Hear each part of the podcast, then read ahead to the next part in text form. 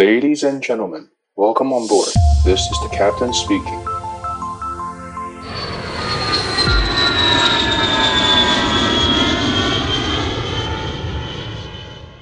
Hello，各位听众朋友们，大家好，我是 Cathy。好想要出国玩哦，已经好久没有出国了。我最想要去日本，很想要去迪士尼。我相信这应该不是只有我的心声吧，大家应该都非常的想要出国。原本估计呢，可能今年底或是明年初可能有机会，但是结果现在看起来，我希望我今年年底前可以打到疫苗，那我可能就要偷笑了吧。那希望台湾可以赶快度过这次的疫情难关，在这里再提醒大家，保护自己也保护家人哦。虽然现在每天天气都很热，但是出门的时候口罩要记得戴好哦。那虽然现在没有办法出国玩，但是应该有不少人有坐飞机去澎湖、金门或是马祖国内旅游吧。虽然从上飞机到下飞机可能只有一个小时，或者是更短，但是就勉强洗脑一下自己，已经飞出国了吧。只是又飞到一个一样是讲中文的国家就好了。那我这里突然想到一件事情，还记得我第一次要去澎湖玩的时候啊，那时候是跟一大群朋友一起去玩，后来要准备过安检进去候机室的时候啊。嘿，我就很得意的拿出我的护照啊，然后结果就被大家笑，然后我还傻傻的问我朋友说：“啊，你们坐飞机是不用带护照的哦？”啊啊，想当然就是被取笑一番了啊。好啦，我那时候就怂怂的嘛。但是正常人想说：“啊，我要去搭飞机啊，不就是要带护照吗？”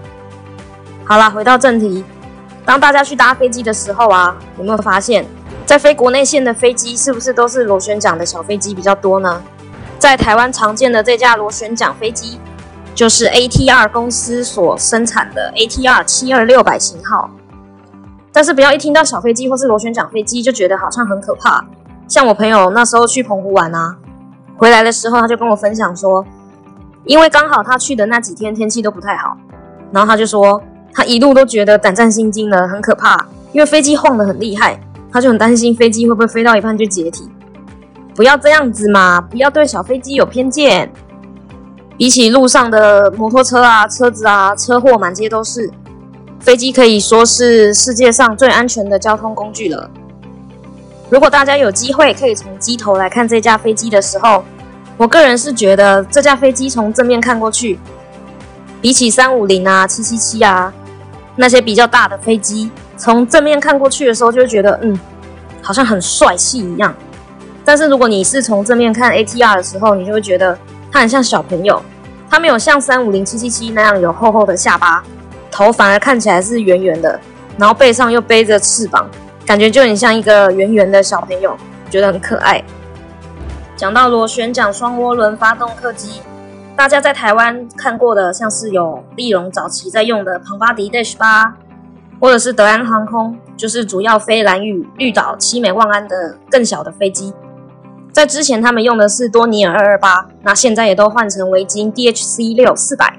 华信航空以前用的则是福克五十，福克五十目前我们的空军还有几架正在使用中。目前国内线的飞机，像是华信啊、立荣啊，都是以 ATR 七二来主要经营国内线。为什么会选择这架飞机呢？今天就来跟大家简单的聊一聊 ATR 七二六百这架飞机跟 ATR 这间公司。关于 ATR 这间公司呢，它成立于一九八一年，总部位在法国的图鲁斯，现在是由空中巴士集团跟里奥纳多公司各持股百分之五十合资的公司。目前主要生产单走道涡轮螺旋桨引擎的区域性客货运输机。现在主要的机型是 ATR 四二六百跟 ATR 七二六百。那 ATR 四二呢，它又分成四二六百跟四二六百 S。四二六百，它的座位数大概是三十到五十个。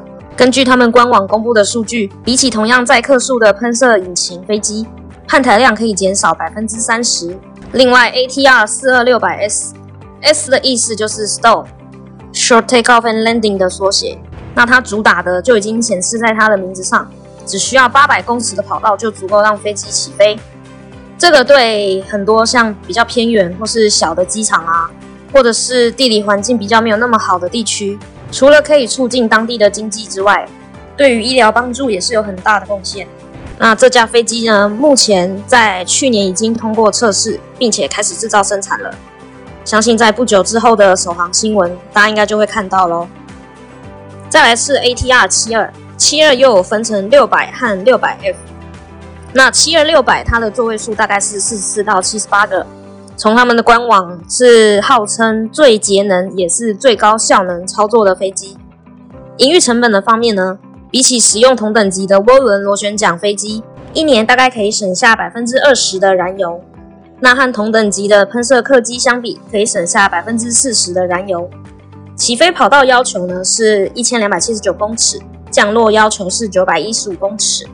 另外一个 ATR 七二六百 F 呢，F 指的就是 Fighter 货机的意思。目前 FedEx 已经有四十多架在飞，那它号称最大可以载到九千公斤。全系列的 ATR 四二或是七二，航程都是落在一千三到一千四百公里之间。嗯，用比例尺换算一下。从松山到澎湖大概是两百六十公里，那大家就可以想象一下它的航程大概是多远，差不多是两趟再多一些。为什么 ATR 他们会这么强调自己的飞机可以少排多少 percent 的碳量呢？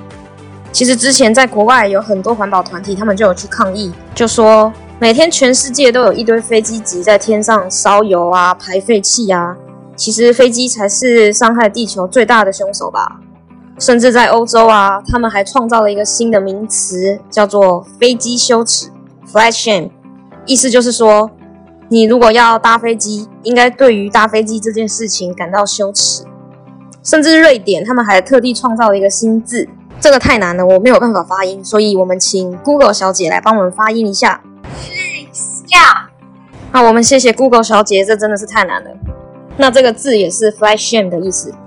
那这些环保团体就大力提倡贴地旅行，就是呃推广大家多搭火车或是搭船啊，不要搭飞机。但是说真的啦，飞机的碳排放量啊，跟全球的碳排放量比起来，只占了大概百分之二或百分之三，其实很低。所以这应该是比较主观意识的。但是环保团体既然都已经发声啦，所以 ICAO 跟 IATA 他们还是决定来执行一项航空业的环保政策。从二零一六年开始推动碳补偿计划，航空公司他们都会自己先预估一个基本的碳排放量。那如果今年超过这个预定的碳排放量的时候，就必须依照超过的碳排放的重量去算成一笔钱，把这笔钱交给亚塔那亚塔就会把这笔钱转捐出去给一些非营利性的环保团体。所以这也就是为什么各国的机场都在提倡节能减碳啊。飞机的制造商跟引擎的制造商也都致力于研发更节能的方式啦。关于这一点的话，ATR 他们也是大力吹捧自己家飞机的一个很大的优势，就是它非常的轻，非常的省油。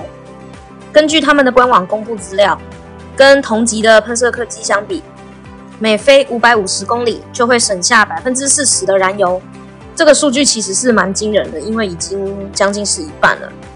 那他们也表示，使用先进的材料跟技术打造的机身跟玻璃驾驶舱，都可以帮航空公司省下人力训练、修护跟节能，还有购机的成本。什么叫做玻璃驾驶舱呢？其实就是把驾驶舱数位化的意思。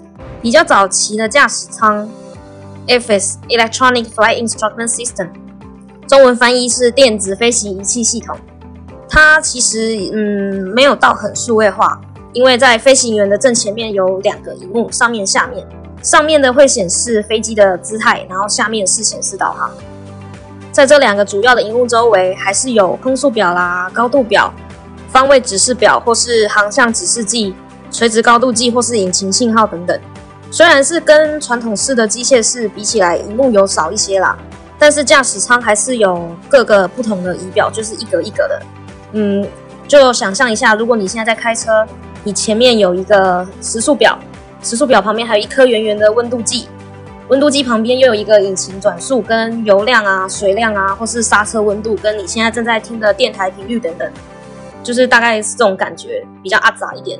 再来就是比较现代化的 Glass Cockpit，那 ATR 的四二跟七二从五百升级成六百，就是把它完全升级成 Glass Cockpit。那其他很多飞机现在也都是 Glass Cockpit 了，像是三二零啦、七七七啦，跟刚刚讲的 FS 的差异就是所有的仪表又被整合在更少的荧幕里面。驾驶舱里面主要有五个长方形的荧幕，在两个驾驶员的前方会有一个 PFD (Primary Flight Display） 跟 MFD（Multi-Function Display），然后中间有一个 EWD（Engine Warning Display）。基本上整个驾驶舱就是五个大荧幕而已，看起来又比较干净利落一点。那在 PFD 上面，它会显示飞机的姿态、水平跟方位等等。MFD 上面会有防撞系统或是近地系统，有地图或是飞机的资讯，跟无线电频率都可以做切换。然后 EWD 会显示副翼方向舵跟升降舵的状态，还有引擎的信号等等。每个探测器都被整合数位化之后呢，可以降低维护成本。早期在还没有自动化的时候，除了两位驾驶员之外，还需要配有一位飞航工程师。那飞航工程师的工作就是，如果机长下达一个指令，例如说引擎调到多少，那他要就要去调多少。那如果机长问说，嗯，什么什么数值是多少，他就必须去算出那个数值，然后回报给机长。如果大家看电影的时候发现，两位驾驶员之外，后面还坐了一位，他可能会面向旁边看着一些仪表或是荧幕啊。那个就是飞航工程师了，所以驾驶舱的自动化其实帮航空公司省了很多人力成本。只要把一些数据都输入到 FMC 里面，电脑其实就会算出你要的数值来了。虽然是 Glass Cockpit，主要只有五个荧幕，但是还是有保留一些比较重要的仪表。如果有什么故障啊，这些仪表还是有被需要的时候。之前我有个航空公司上班的朋友，那时候他在跟我讲 ATR 七二，因为那个时候他们公司刚买嘛。然后我就问他说：“哎，啊有四二跟七二啊，这两个是差在哪里？”那个时候他就跟我说：“啊，也不简单，一个载四十二个人啊，一个可以载七十二个人啊。”那个时候我原本以为他在跟我开玩笑，结果后来我在网络上找资讯的时候，好像发现，嗯，真的是那么一回事。但是主要就是差在四二比较小，七二比较大，还有载的燃油的容量也不一样，那这就会影响到航程的远近。为什么 ATR 会成为台湾国内线的营运主流呢？大家还记得我们在前几集有谈过，其实现在航空公司在营运的方面都要节省成本，所以在选择什么样的飞机的时候，其实也是一个很大的关键。虽然 ATR 七二的载客数没有很多，但是比起喷射客机，它更省油，维修起来也更简单，价格当然也便宜很多。它的造价大概是一千两百万美金。那跟动辄上亿美金的喷射客机相比，它真的是便宜了很多。另外还有就是台湾的地理条件，我们的国内线大概都是飞离岛居多。那由于机场场地的限制啊，跟跑道的长短，没有办法让太大的飞机起降。所以以以上那些条件来讲，ATR 其实是目前最符合经济效益的首选。再来是机身上，大概是驾驶舱后面有一个比较大的门，那个就是货舱的门。旅客上下机是从后面，那在旅客上下机跟机尾的那一段还有另外一个货舱，所以它的结构大概就是从前面开始是驾驶舱、前货舱、客舱跟后货舱。在这里，我又想到一件事情可以跟大家分享。之前我在机场上班的时候，因为要定期的消防演练，有一次我们要演练的项目就是，如果飞机在地面的时候失火，要怎么处理。那那个时候，我们都假扮旅客，要准备坐上飞机。那个时候，我们是借立荣的 ATR 来演习。开始的时候，他们就叫我们排队，然后上飞机。一上了飞机，大家都是很随性啊，就是走到离自己最近的座位就开始坐。所以我们都从后面开始坐。后来就有个地勤突然冲出来大叫说：“大家往前面走，从前面开始坐，不要从后面开始坐，不然飞机会翘头。”还好那个时候他们有发现。不然，如果飞机真的跳口令了，屁股撞到地板，我们可能就会上新闻了。所以，比较轻的小飞机就要注意。我有一位地勤朋友就跟我说，旅客在登机的时候，他们会请前排的客人先登机，这样动线会比较顺，也可以防止飞机跳口令。不然，就是要控制登机的人数，不要一次放太多人同时登机。而且，毕竟 ATR 就只有一条走道。如果太多人的话，大家其实也都挤在走道上，不是要放行李啊，要不然就是找座位，反而大家都挤在走道上面，这样其实也不好。那在注意旅客登机的同时，他们也要随时注意到飞机的状况。为了防止飞机跳狗链的事情发生，所以在飞机的尾端下面跟地面的中间会接一个 tail pole 一支杆子，来防止悲剧的发生。在早期的时候，那个时候还没有很要求 SOP，复兴航空就曾经发生过机长已经滑出去了，结果航管人员又请他滑回来，说是因为公司叫他回来。后来回来的原因是因为地勤人员忘记把 tail pole 拔起来，真的是很好笑。目前国内的航空公司，立荣他们有十五架 ATR 七二六百，长荣有一架，华信有九架。ATR 七二六百之所以可以称霸我们的国内线和其他国家的区域航线，就是因为他们真的超级省钱。如果拿 ATR 七二跟 Dash 八相比的话，ATR 他们独创了一个酒店模式 Hotel Mode，可以取代 APU，在二号发动机上面装螺旋桨制动器。让在叶片不转动的情况下呢，涡轮机可以发电。另外，ATR 利用钢绳来联动飞行操纵面，是纯机械的设计。这样的话，飞机上面就可以不用另外再装一个液压系统，可以减轻飞机本身的重量。可是，当飞行员在操作的时候，这个时候就是考验真男人的时候啦。因为比起像空中巴士他们的电脑操控意念，在操控 ATR 的时候，你就必须出比较多的力。会感觉像是随时都在练肌肉、做重训的样子。这里再另外跟大家分享一则我在 Airway 上面看到的新闻。华信他们原本计划是买了 ATR 之后，就把国内线的战力全部都换成 ATR。那原本在飞国内线的 Embraer 一九零啊，就可以拿去飞香港、大陆或是日本、韩国，让班次可以更密集。没有想到疫情爆发之后，国际线的班机大多都被取消。结果反而是国内线的运量需求大增，所以不只有 ATR，现在连国内旅游最旺盛的时候，大概在去年暑假那时候，除了 ATR 在飞国内线之外，他们的 Embraer 一九零啊、A 三二零啦，也都加入飞国内线的行列。那甚至要增加班次呢，他们还向华航跟虎航施租 A 三二零来增加运量。所以在去年呢、金门的上亿机场就出现，同时可以看到华信、华航、虎航的飞机，可以在离岛的机场同时看到这三间航空公司的飞机，其实是一个蛮有趣，也是蛮罕见的画面。好啦，希望透过今天的介绍，大家对这一台小胖子 ATR 七二六百可以有更多的认识。等到疫情趋缓之后，大家要出去玩，要准备去搭飞机的时候，你就可以知道，诶，这一架就是 ATR 七二。或者是你在买票的时候就可以知道 ATR 七二是哪一架飞机了。今天谢谢大家的收听。那如果对我们有什么指教的啦，或者是有什么想要听的主题啦，都欢迎在下面留言跟我们讲哦。机长广播频道，我们下次再见，拜拜。